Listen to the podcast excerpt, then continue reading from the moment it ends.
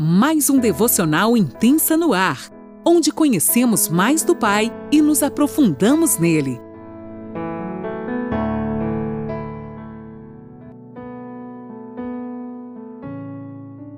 Bom dia, mulheres preciosas da minha vida. Eu, Laninola, falo aqui de Criciúma, Santa Catarina. E mais uma manhã o Senhor guardou para mim e para você sentar nesse banquete e aprender muito através do Espírito Santo que tem nos instruído a cada manhã. Nós ainda estamos no capítulo 23 do Evangelho de Mateus. Hoje eu vou estar lendo na NVT e eu convido você a pegar sua caneta, seu caderno e vamos anotar tudo aquilo que o Senhor quer revelar aos nossos corações. Nessa segunda parte que a gente vai entrar aqui do capítulo 23, nós vamos entrar naquela série de oito ais, onde Jesus condena os escribas e os fariseus. Esteja bem atento aos detalhes, são coisas importantes que ele vai revelar para nós e nós vamos estar aprendendo com muito tato, com muito cuidado, aprendendo esses conhecimentos para pôr em prática em nossa vida, entendendo aquilo que a gente tem que fazer, aquilo que a gente não tem que fazer para seguir o exemplo de Jesus. Amém? Vamos lá então? Que aflição os espera? Mestres da lei e fariseus, hipócritas, fecham a porta do reino dos céus na cara das pessoas. Vocês mesmos não entram e nem permitem que os outros entrem. Que aflição os espera, mestre da lei e fariseus hipócritas, tomam posse dos bens das viúvas de maneira desonesta e depois, para dar a impressão de piedade, fazem longas orações em público. Por causa disso, serão duramente castigados. Que aflição os espera, mestres da lei e fariseus hipócritas, atravessam a terra e mar para converter alguém e depois tornam um filho do inferno, duas vezes pior que vocês. Que aflição os espera. Guias cegos, vocês dizem não haver importância se alguém jura pelo templo de Deus, mas se jurar pelo ouro do templo, será obrigado a cumprir o juramento. Tolos, cegos. O que é mais importante, o ouro ou o templo que torna o ouro sagrado? Dizem também não haver importância se alguém jura pelo altar, mas se jurar pelas ofertas sobre o altar, será obrigado a cumprir o juramento. Cegos. O que é mais importante? A ofertas, a oferta sobre o altar ou o altar que o torna a oferta sagrada? Quando juram pelo altar, juram por ele e por tudo que está sobre ele. Quando juram pelo templo, juram por ele e por Deus que nele habita. Quando juram pelo céu, juram pelo trono de Deus e porque Deus que se senta e por Deus que se senta no trono. Que aflição os espera, mestres da lei e fariseus hipócritas. Notem quantas vezes o Senhor Jesus fala hipócritas, hein? Tem o cuidado de dar o dízimo da hortelã e do endro e do cominho, mas negligenciam os aspectos mais importantes da lei: justiça, misericórdia e fé. Sim, vocês deviam fazer essas coisas, mas sem descuidar das mais importantes. Guias cegos, com a água para não engolir o um mosquito, mas engolem um camelo.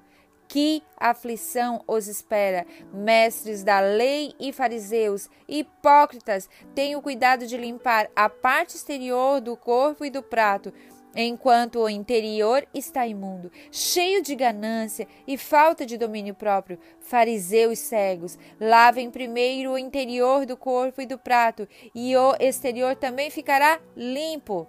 Que aflição os espera! Mestres da lei, hipócritas, são como túmulos pintados de branco, bonitos por fora, mas cheios de ossos e de toda a espécie de impureza por dentro, porque fora parecem justos, mas por dentro seu coração está cheio de hipocrisia e maldade. Que aflição os espera, mestres da lei e fariseus, hipócritas, constroem túmulos para os profetas, enfeitam os monumentos dos justos e depois dizem: se tivéssemos vivido no tempo de nossos antepassados, não teríamos participado com eles do derramamento de sangue dos profetas. Ao dizer isso, porém, testemunho contra si mesmos, que são, de fato, descendentes dos assassinos, dos que assassinaram os profetas. Aqui o Senhor pode estar fazendo uma referência a João Batista e outros profetas que foram assassinados, né? Vão e terminem o que seus antepassados começaram. Agora ele se referia a ele, que eles iriam levar Jesus à cruz, né? Eles queriam matar Jesus.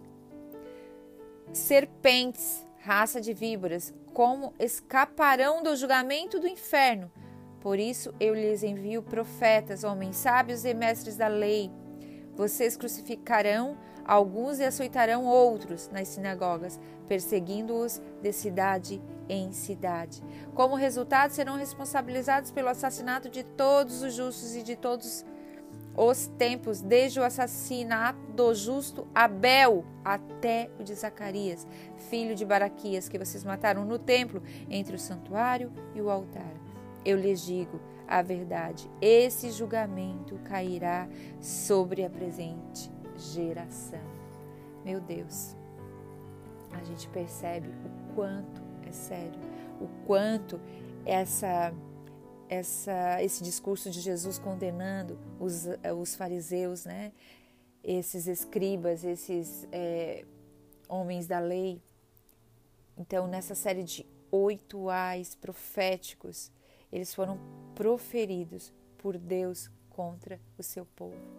Você preste atenção que o Senhor, ele com todo cuidado, ele nos ele cuida da gente, ele ama, mas ele nos exorta e ele nos exorta em amor, mesmo diante de tudo que os fariseus faziam. Ele ainda estava exortando como uma forma de oportunidade para ver se eles, ó, despertavam, mas não. Isso não aconteceu, né? E é tão grave quando Jesus lembra que eu falei quantas vezes ele chama eles de hipócritas. O que é hipócrita, gente? Nada mais é que hipócrita significa ator alguém que desempenha um papel que não é realidade, né? Aquela pessoa que pretende ser melhor do que não é, na realidade, ela não é. Ela é uma impostora, é uma farsante, né? É um, um lobo vestido de ovelha. Um hipócrita é uma pessoa que alega muitas vezes ter um relacionamento com Deus. Por fora eu sou toda cheia de pompas, né? Até aqui fala em túmulos pintados, túmulos pintados de branco, que é o sepulcro caiado, né? Que por fora ele é todo bonitão, mas por dentro estão podres. Então a gente tem que ficar muito atenta se muitas vezes a gente não está sendo um hipócrita, se muitas vezes a gente não está com essas características aqui dos falsos líderes. E Jesus, nesse tempo, ele amaldiçoou porque não entram e ainda impede as pessoas de entrar no reino. Eles não entram no reino, mas e ele, eles ainda fazem de tudo para impedir as pessoas de entrarem no reino. Eles, eles faziam de tudo para as pessoas não conhecerem a Cristo. E eles tornavam essas pessoas ainda piores do que eles. Eles traziam essas pessoas para a religião deles, para aquilo que eles criam, para essa essa toda hipocrisia que eles viviam, para toda essa mentira que eles faziam, que eles viviam para tudo isso que era bem distante daquilo que o Senhor ensinava. Esses falsos líderes, infelizmente, ainda têm até hoje eles envolvem o, o, o povo muitas vezes com curas, aquelas manifestações, campanhas, prometendo coisas, envolvendo as pessoas financeiramente, mas essas pessoas elas não se convertem, elas não têm uma vida de conversão diária, elas não têm um encontro com Deus, elas não abrem os seus olhos, elas não seguem a Cristo de todo o seu coração, elas são muitas vezes ludibriadas para entrar nesse lugar de hipocrisia, de querer, de troca, que eu vou fazer uma campanha e Jesus vai me dar algo em troca. E, infelizmente, elas estão totalmente longe daquilo que o Senhor quer para elas. E Jesus amaldiçoa sim eles pela cobiça, porque eles exploram as viúvas, eles exploram os mais fracos e utilizam disso para o seu próprio bem. E depois disso tudo, depois de explorar as viúvas, eles ainda vão nos lugares né, altos, nas sinagogas, fazem longos discursos para o seu próprio bem, para elevar o seu ego, para mostrar que eles são alguém, como a gente viu lá atrás, um ator, alguém que na realidade só está representando, mas a sua vida não condiz com aquilo que eles falam. Eles querem somente é propagar a influência deles dentro das sinagogas. Na realidade, eles querem ser o tal, aquela pessoa que é o cara que a gente fala na nossa linguagem de hoje. E o resultado disso, infelizmente, eles levantam pessoas piores que eles, pessoas que vão influenciar ainda outras pessoas a serem piores do que eles, porque o legalismo dele, deles, né, o legalismo que eles querem colocar está muito distante daquilo que o Senhor Jesus quer nos ensina. E eles acabam afastando com esse legalismo as pessoas de Cristo. Gente, isso é tão triste porque eles conduzem as pessoas a um erro espiritual, sabe? E as pessoas a gente vê cada vez mais longe daquilo do evangelho puro, do evangelho verdadeiro. Eles, eles, o objetivo verdadeiro é realmente trazer as pessoas para Cristo e eles não fazem isso. Esse legalismo deles afastam as pessoas de Cristo. Os fariseus levavam o povo a jurar por coisas que lhe dessem lucro. Se eles tivessem lucro com isso, tudo bem. Se eles não tivessem, então eles então tava, não era para jurar. Eles, eles ludibriavam o povo de tal maneira que levavam as pessoas a ser tipo discípulos deles, pessoas tão desonestas quanto eles.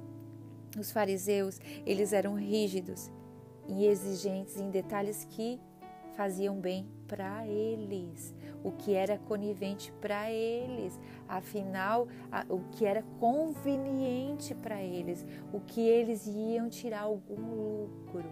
Então, eles eram muito rígidos, mas as outras questões eles deixavam de lado, faziam relaxadamente, não estavam nem aí. Pessoas, coisas importantes. Olhem aqui, ai de vós, escribas e fariseus hipócritas, porque dais o dízimo da hortelã, do endro e do cominho, e tendes negligenciado os preceitos mais importantes, a justiça, a misericórdia e a fé.